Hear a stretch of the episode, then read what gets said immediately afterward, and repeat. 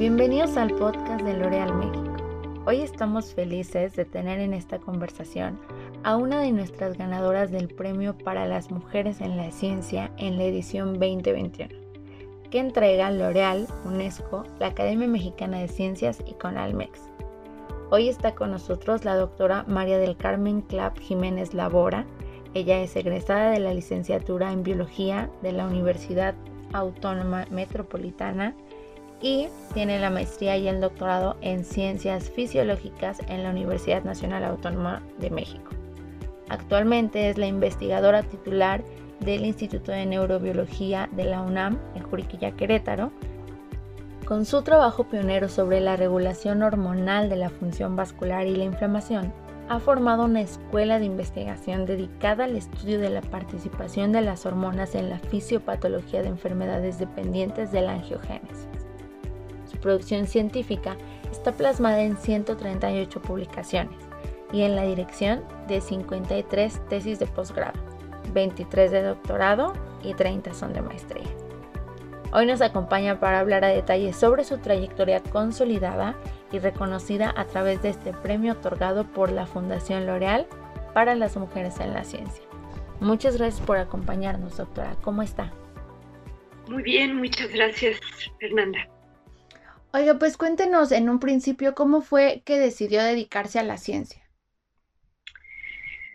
Pues siempre me interesó la biología, pero fue hasta que tuve como maestros investigadores científicos en la licenciatura de biología de la UAM, cuando tuve claro que más que transmitir el conocimiento científico, debía aprender a generarlo. Y así fue que desde el segundo año de la licenciatura me incorporé de tiempo completo a un laboratorio de endocrinología del Instituto de Investigaciones Biomédicas de la UNAM.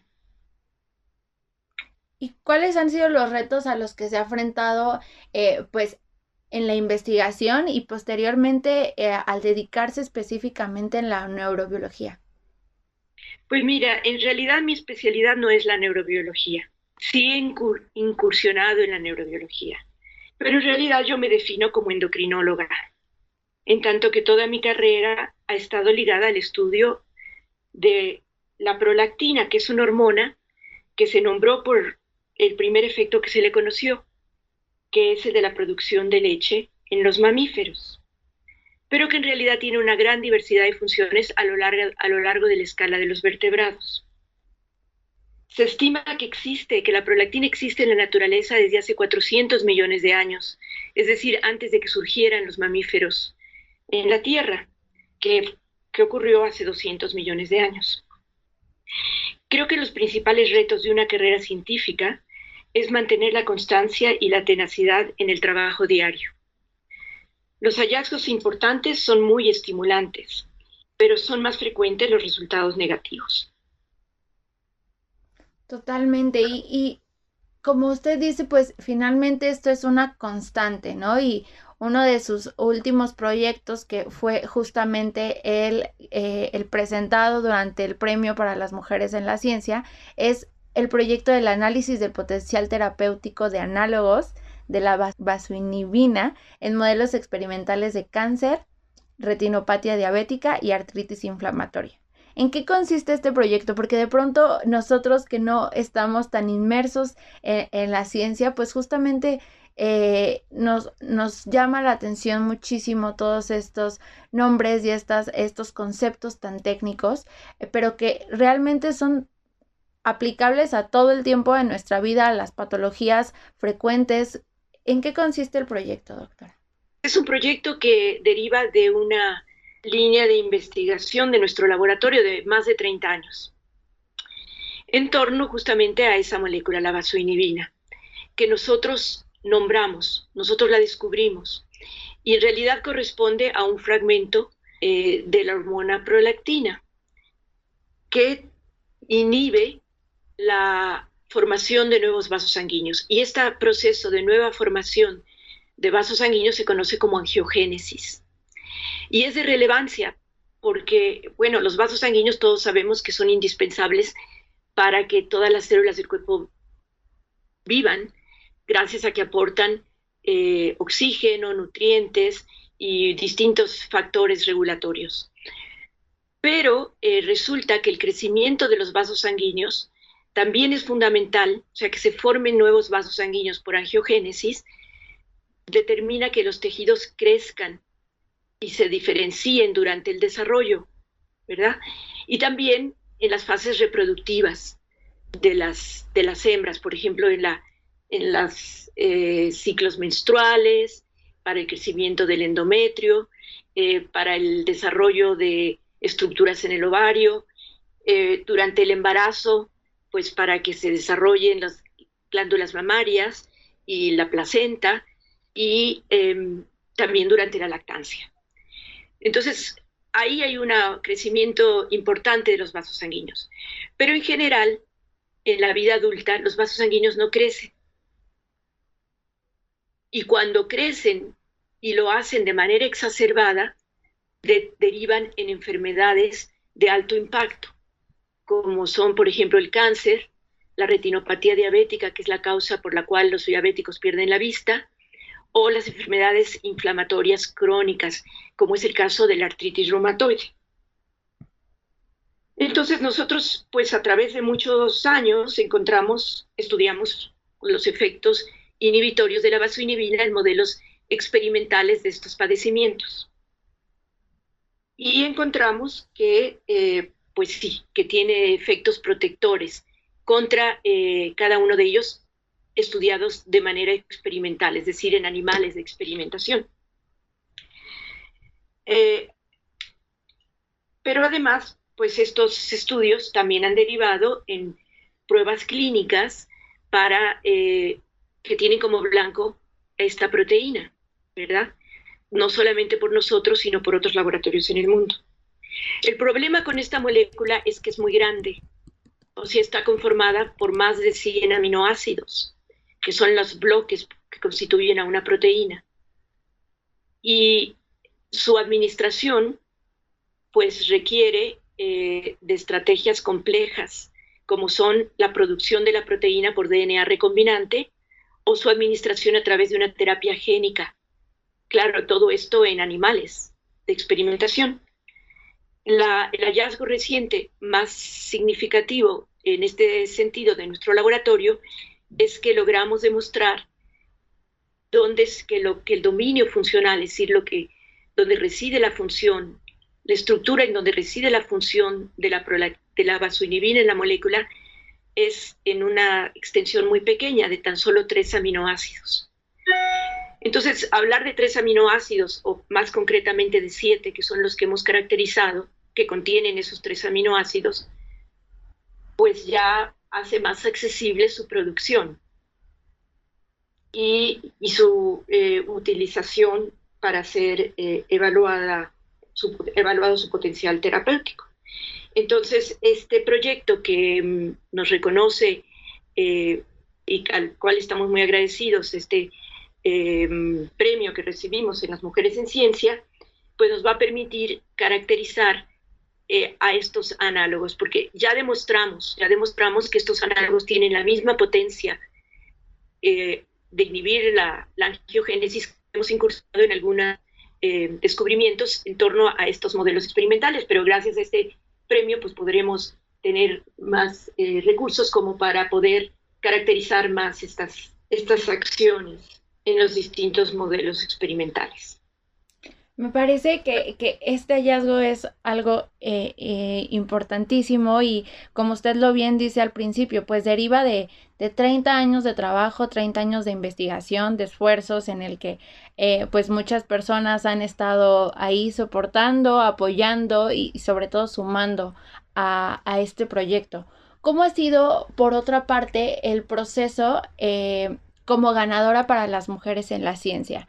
¿Cómo fue que usted se enteró del, premio, que es la primera edición que damos este reconocimiento específico a trayectorias consolidadas? ¿Y cómo ha sido este proceso de, eh, pues, de, enterarse que fue la ganadora, eh, de justamente, pues, saber que van eh, existirán estos recursos para seguir apoyando la investigación?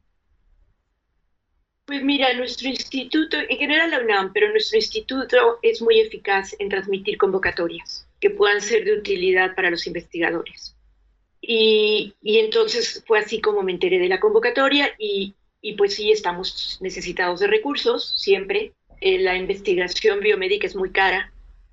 Entonces, esa fue mi motivación, en realidad, obtener recursos que fueran flexibles, ¿verdad? Para poder, este, pues, conseguir complementar los, los recursos que ya tenemos gracias a pues, apoyos del CONACIT y de la, de la propia universidad.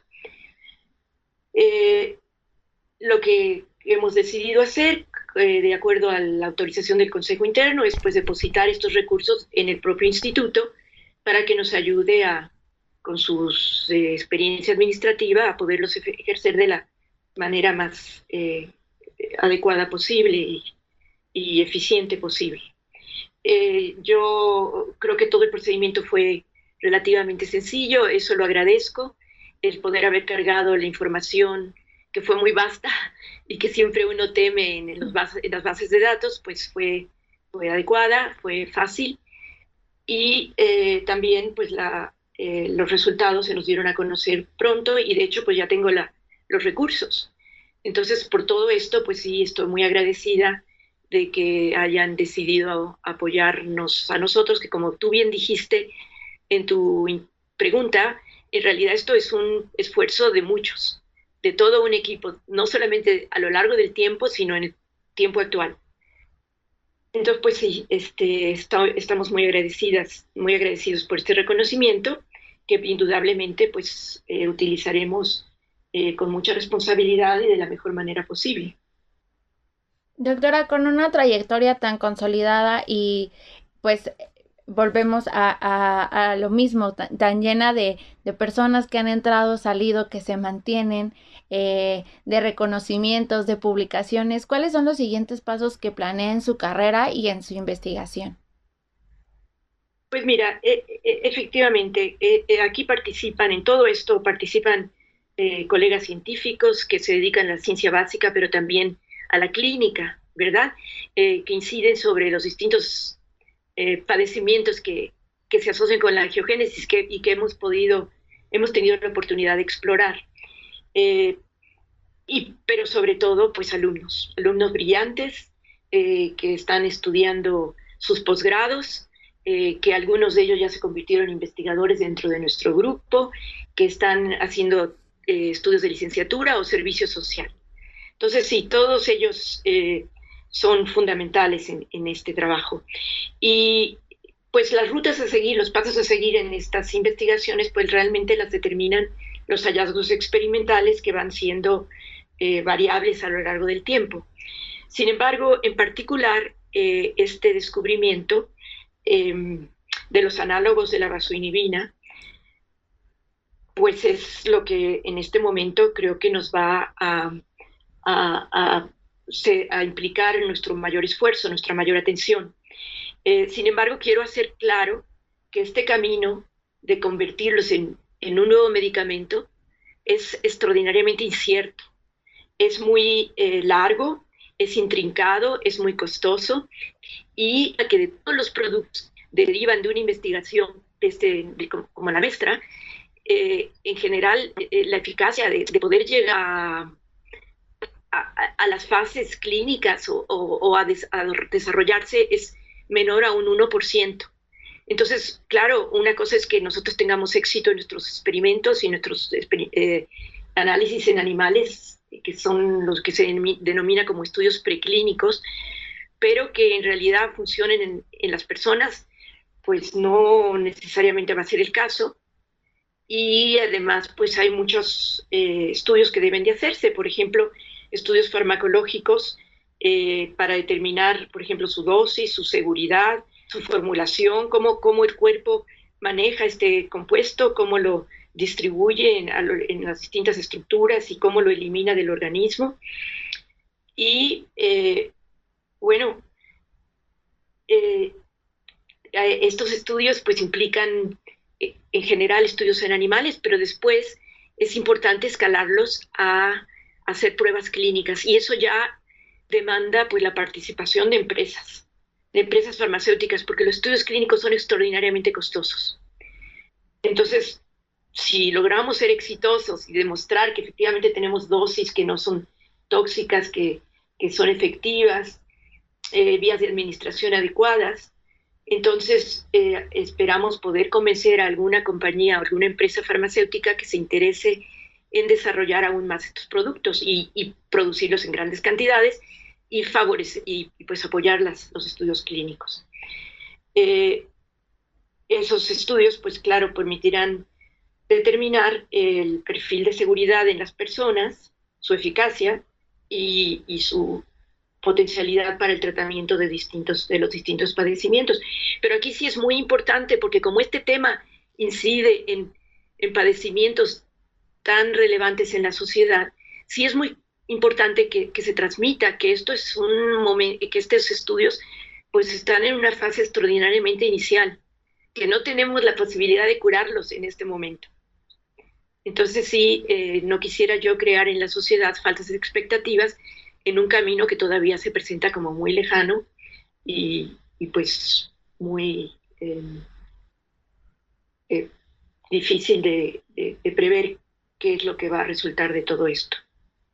Por supuesto, la gente, la gente tiene que estar consciente de que hay muchísima ciencia detrás de todo lo que nos rodea, hay muchísimos años de investigación, de prueba y error, y justo es, es algo que en L'Oreal em, valoramos, impulsamos y sobre todo creemos en la ciencia.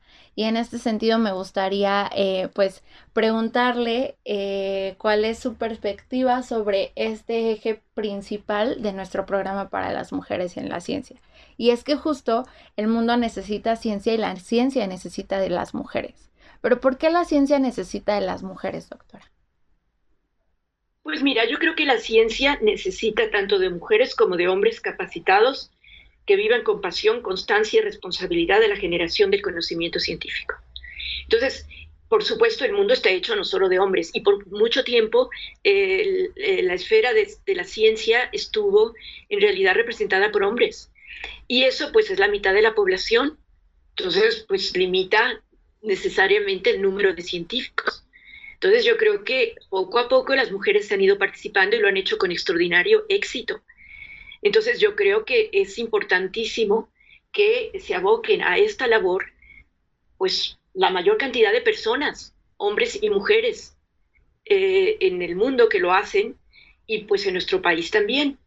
Y es muy eh, estimulante ver que hay muchas estudiantes eh, entusiastas, motivadas y pues sí, fíjate, yo estuve haciendo el postdoctor, bueno, una fase del postdoctorado en la Universidad de California en, San Francisco. Estudié en Berkeley, pero también en San Francisco.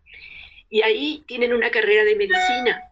Bueno, digamos que el 80% de, las estudiantes, de los estudiantes de medicina eran mujeres y fundamentalmente de origen asiático, que se veía enormemente eh, su compromiso y su intensidad y su y su labor, su, entusiasmo. Y sí se comentaba mucho eso, que había más mujeres estudiando la carrera de medicina, al menos en ese tiempo que yo estuve, en la Universidad de California. Sí, eh, eh, pues es, evidente que eh, eso, va, eso es un motor para el desarrollo científico, el que más mujeres se, se, dediquen a la ciencia.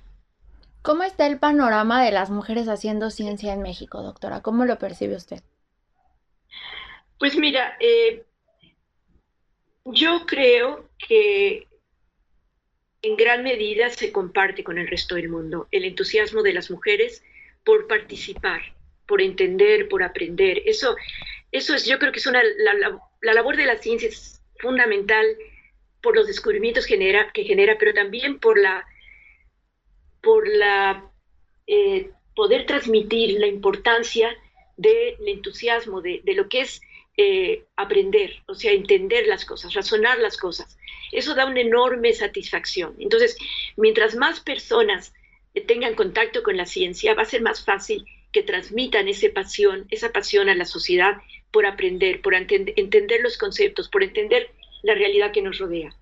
Y yo veo que cada vez hay más eh, estudiantes entusiastas en el nivel eh, medio superior y pues ya directamente ya incluso en, a nivel de posgrado. Hay mucho interés. Eh, creo que una de las razones por las cuales las y, y mucho éxito, las mujeres están siendo muy exitosas porque tienen un alto grado de compromiso y de responsabilidad. Eh, yo creo que em, esa, esa tenacidad la tienen que desarrollar las mujeres porque las mujeres tienen eh, muchos, em, tienen, que desarrollar una capacidad para contender con, con actividades muy complejas a lo largo de su vida. E, esencialmente la maternidad. La maternidad eh, y la actividad científica son demandas eh, muy altas, o sea, son tareas muy demandantes y las dos muy importantes. Entonces, eh, el problema es cómo, cómo llevarlas a cabo con éxito, las dos, que sí se puede, se puede, pero pues indudablemente es muy difícil. Y esa es la encrucijada que, con la cual se presentan, yo creo, la, mayor parte de las mujeres que han optado por una carrera científica. ¿Cómo hacer para contender con ambas, con ambas tareas con éxito? Y yo creo que aquí la clave es el grado en que las parejas participen en el cuidado de los hijos. Y esa situación es en la que ganan todos ganan los padres si se involucran en el trabajo de los, en el cuidado de los hijos y ganan las mujeres porque tienen alguien que, que, las, que las apoya y que les permite en un momento dado pues contender con, con lo que es también una situación apasionante para ellas, que no deben de sacrificar, o sea, no debieran de sacrificar. ¿no? Yo no, no creo que, no, no puedo pensar que una cosa sea más importante que la otra, pero yo creo que, que, este, que el éxito está en, en tener el, el, apoyo, por un lado, de la pareja y el apoyo de la sociedad que le facilite a las mujeres en etapa, eh, cuando tienen a sus niños, darle las facilidades para que puedan cumplir con su actividad profesional.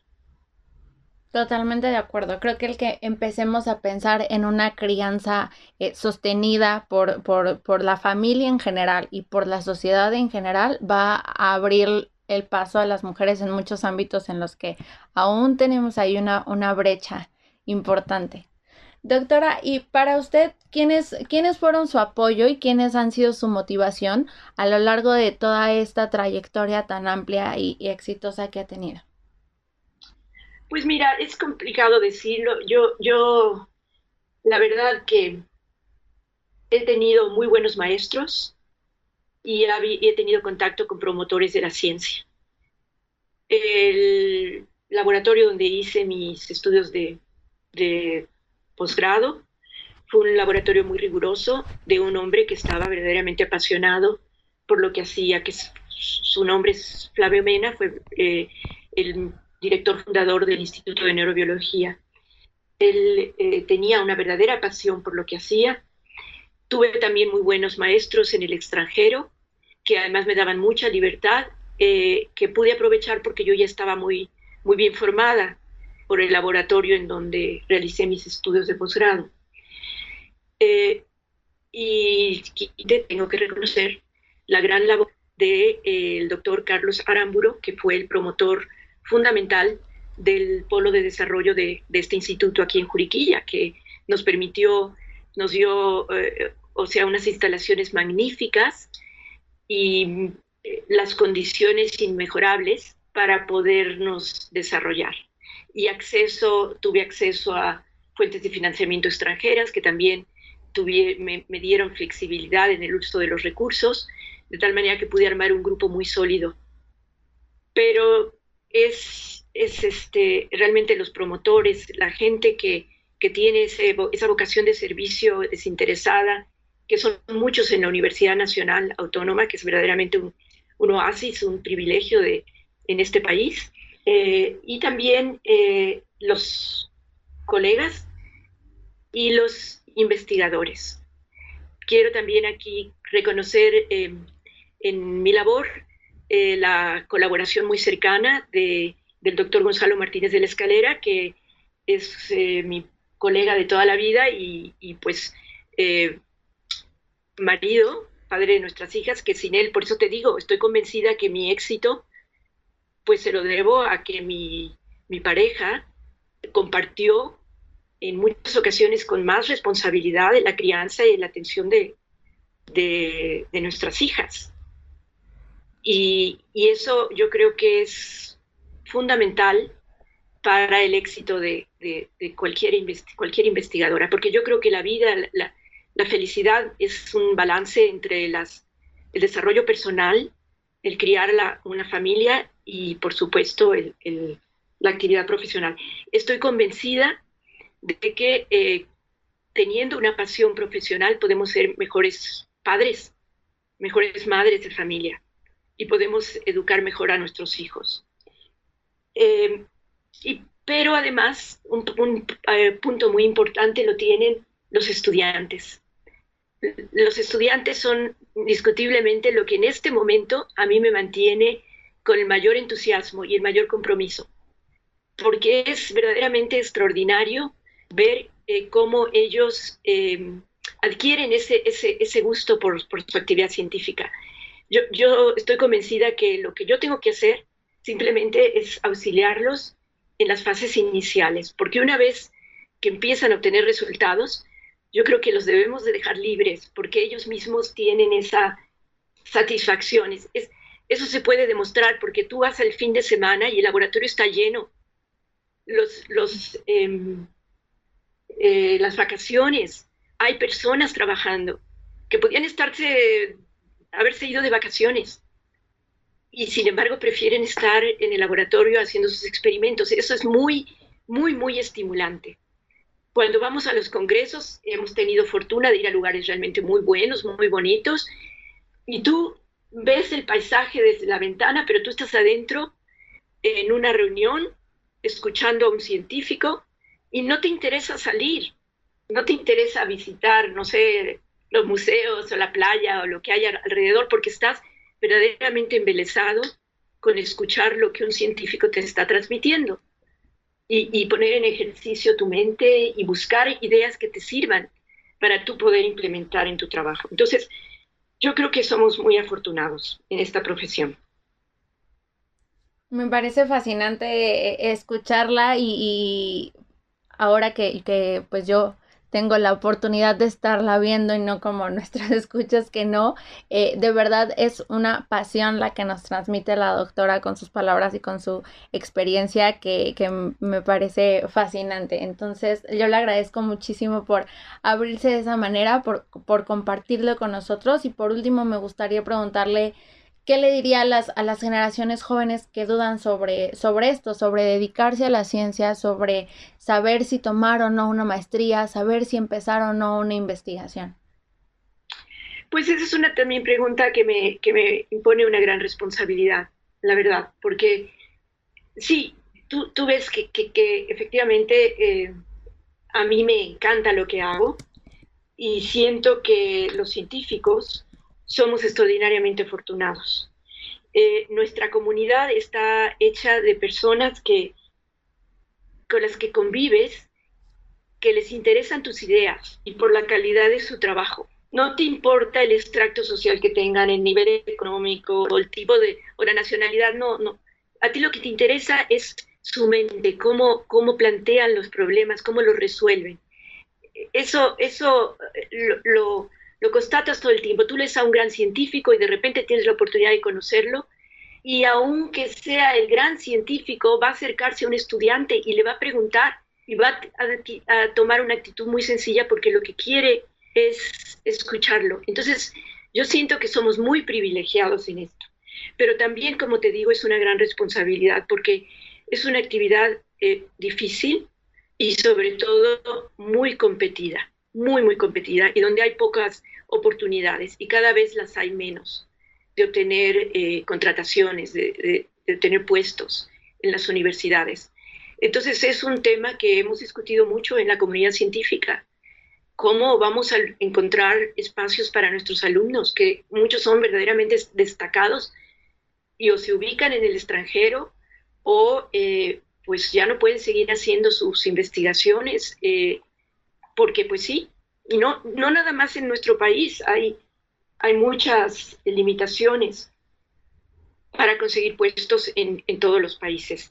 En, hace poco leía yo una nota en donde recomendaban en una eh, sociedad científica a los alumnos y decían, tú no sigas la carrera científica a menos de que te consideres excepcional. Eh, y tú, tú haz, un, haz una evaluación, pero también que te la hagan tus, tus profesores. Si tú eres excepcional, entonces, bueno, intenta seguir haciendo intenta seguir con un postdoctorado, pero si no, no vale la pena que sigas. Cosa que yo jamás me enfrenté en eso durante mi formación, para nosotros fue mucho más fácil.